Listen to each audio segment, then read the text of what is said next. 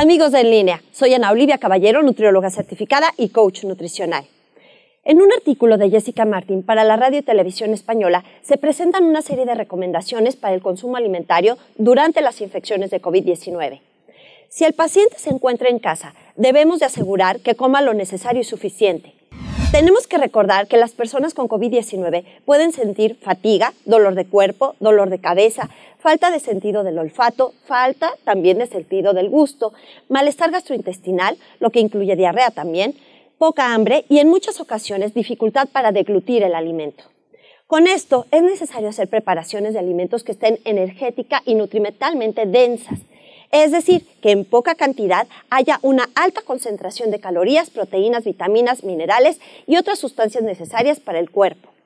Además, la publicación sugiere que se dividan las comidas en todo el día con pequeñas porciones que puedan ir desde 6 hasta 10. Las texturas de los alimentos también serán muy importantes. Si la persona se cansa rápido de masticar y esto la detiene de cumplir con el consumo recomendado, será necesario dar alimentos suaves, triturados o incluso en papilla. También es importante asegurarse que la persona tenga suficiente fuerza para alimentarse a sí misma y tomar la suficiente agua. En ocasiones, el paciente requerirá suplementos especializados.